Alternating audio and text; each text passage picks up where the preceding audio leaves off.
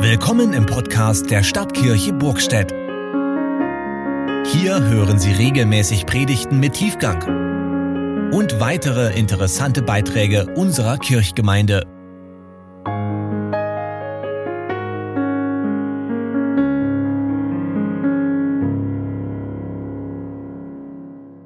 Gnade sei mit euch und Friede von Gott, dem Vater und dem Herrn Jesus Christus. Amen. Lasst uns in der Stille beten.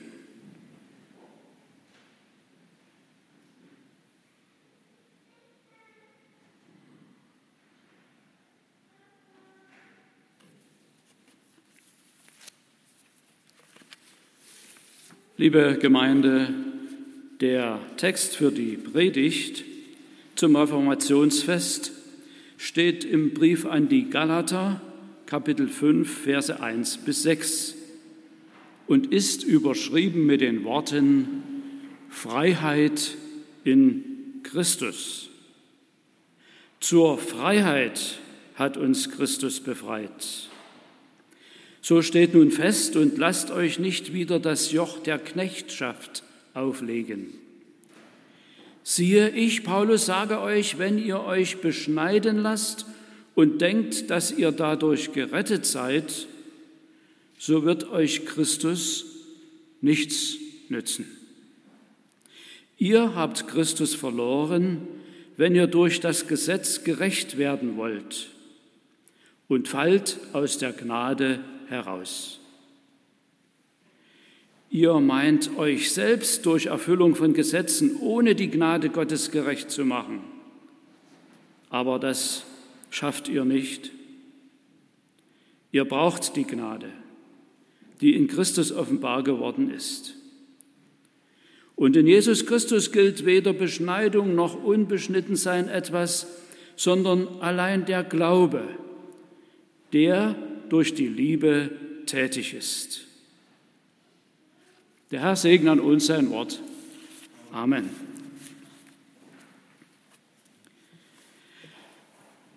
Liebe Gemeinde, für uns zählt also letztlich allein das Vertrauen auf Gott durch Christus. Dieses Vertrauen zeigt sich in tätiger Liebe. Und das ist wohl auch bei Luther so. Und wir können seinen Zorn nur allzu gut verstehen, als sich ein junger Mann den Titel eines Erzbischofs einkauft. Eigentlich sollte er den Titel bekommen durch auffallend große Nächstenliebe infolge dieser Liebe. Jedenfalls dieser junge Mann leiht sich das Geld von den reichsten Bankern Europas damals und die wollen natürlich das Geld wieder haben. Aber wie das Geld beschaffen, wenn man keins hat? Nun mit der Genehmigung des Papstes, die auch wieder viel Geld kostet, eine Art Glaubenssteuer beim Volk eintreiben. Und wir kennen das, wenn ihr für eure Sünden zahlt und ihr seid ja allesamt Sünder, dann dürft ihr Gott wieder nahe sein. Und nahe sein, das wollten die Menschen, Gott nahe sein, das wollten sie zu allen Zeiten. Also zahlten sie. Und Christus wird dabei übergangen, ja vollkommen ausgeschaltet. Auf diese Weise wurde der Mainzer 21-jährige Erzbischof und konnte als solcher mit den Kaiser wählen, gehörte also zu den Mächtigen im Reich. Die Fugger bekamen ihr Geld wieder und der Papst konnte auch noch den Petersdom bauen lassen. So funktioniert diese Welt, wenn sie nicht die Erlösungstat Christi ernst nimmt. So funktioniert sie bis heute.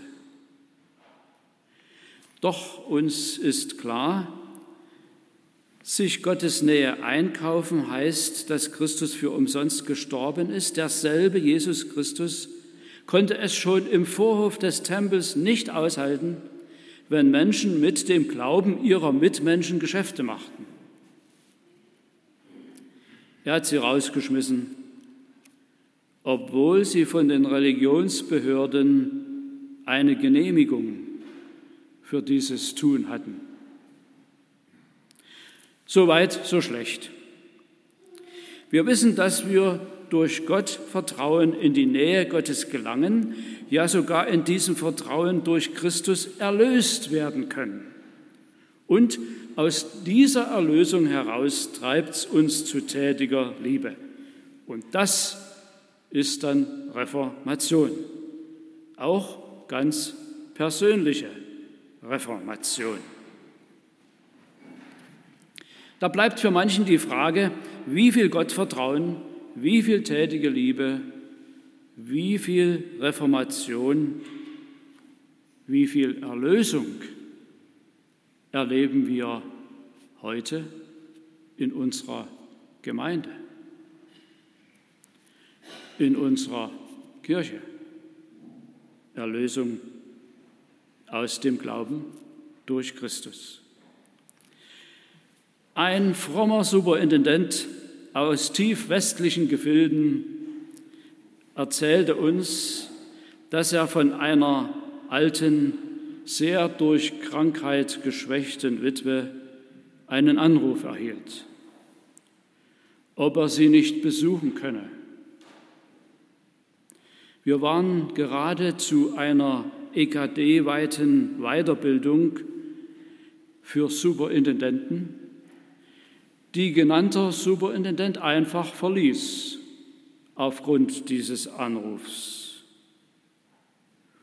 Das gefiel nicht jedem. Aber er meinte, dieser Krankenbesuch, der geht vor. Am übernächsten Tag saß er etwas übernächtigt, dreinblickend, wieder unter uns, und am Abend entkorkte er eine Flasche Wein für die Runde und dann noch eine. Diese hatte er mitgebracht vom elterlichen Weinberg. Und dann erzählte er, dass er bei seinem Krankenbesuch eine hohe Summe zur Anstellung eines Diakons nur für Kranken- und Hausbesuche im Kirchenbezirk vermacht bekommen hatte. Ist das vielleicht doch persönliche Reformation? Reformation in der Gemeinde, Gottvertrauen, Erlösung, tätige Nächstenliebe? Ein zweites Beispiel.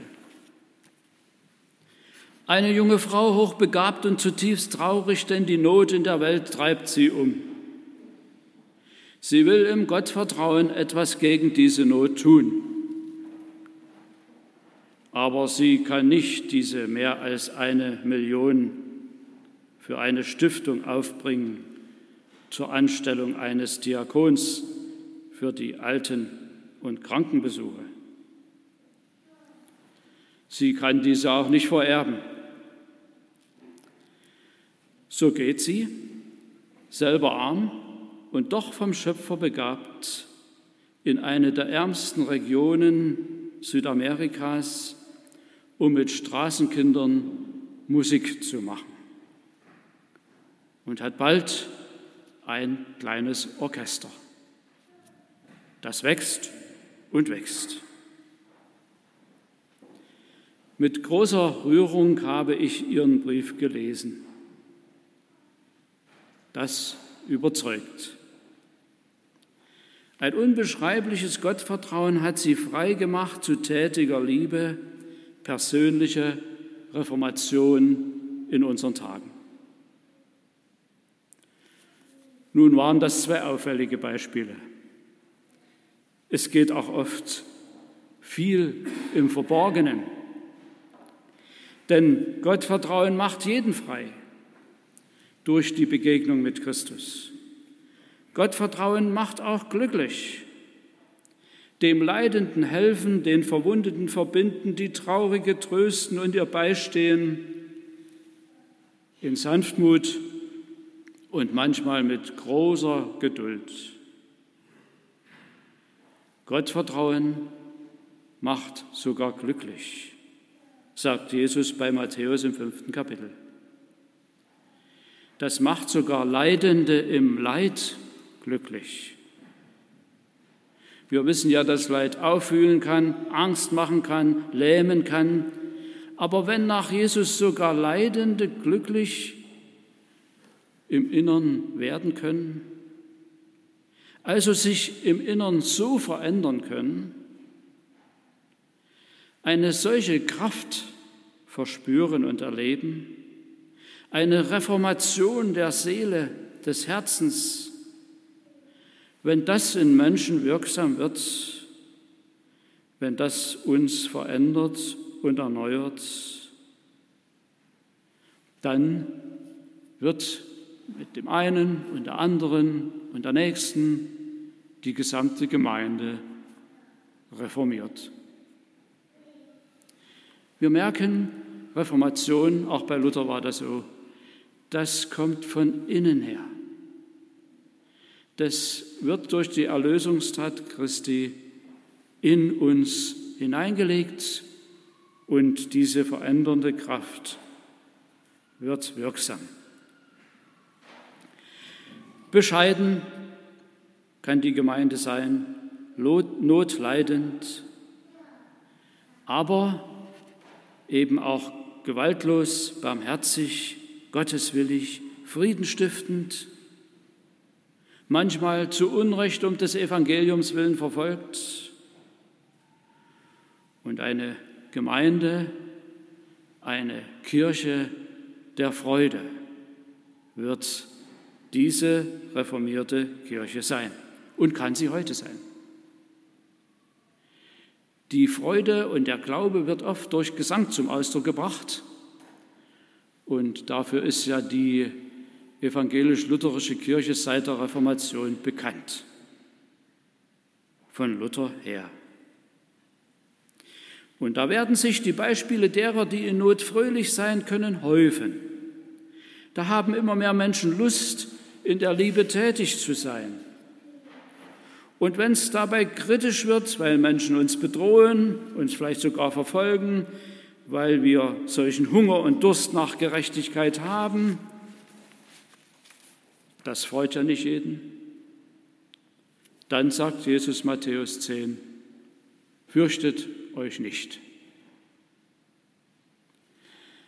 Menschen können zwar unseren Leib, unsere Erscheinungsform zerstören, aber nicht unsere Seele, die nicht im Körper aufgeht, sondern in Gott gegründet ist. Jesus ruft uns zum Gottvertrauen auf, denn ihm, unserem himmlischen Vater, sind nicht einmal die Sperlinge egal, von denen nach dem Marktpreis des Diokletian, damaligen Kaisers, zehn Sperlinge 29 Cent kosten, umgerechnet. Diese Sperlinge sind Gott nicht egal. Und wir gleich gar nicht. Unsere Reformation, unsere Veränderung infolge unserer Erlösung durch Christus, also unsere grundlegende Erneuerung, ist unsere Rettung und damit eine sehr ehrenvolle Angelegenheit, zumal Gott in seinem Handeln an uns seine ganze Existenz in Jesus Christus in uns hineinlegt, um unserer Existenz willen. Das geschieht langfristig, ganzheitlich und nachhaltig. Weil das so ist, ist nichts, was wir im Gottvertrauen denken und tun, vergebliche Liebesmühe. Dazu lesen wir im Brief an die Philipper im zweiten Kapitel, arbeitet an euch selbst in der Furcht vor Gott, damit ihr gerettet werdet. an uns arbeiten vor Gott. Die Erlösung durch Christus und das Arbeiten in demselben Christus an uns gehören untrennbar miteinander verbunden. Und so ist unsere persönliche Reformation ein Geschehen, das seinen Anfang in Christus hat und fortdauert, bis wir unseren Erlöser von Angesicht zu Angesicht schauen. So wird unsere Reformation zum Bestandteil der Ewigkeit Gottes. Unsere Reformation zum Bestandteil der Ewigkeit Gottes. Und damit hat sie alle Zeit Zukunft. Der erlösende, gnädige Gott kann weder durch eine gottlose Weltanschauung und Ideologie noch durch eine unerlöste Religion ersetzt werden. Eine wirtschaftliche Einigung der Welt, die Erlösung bringen soll für viele.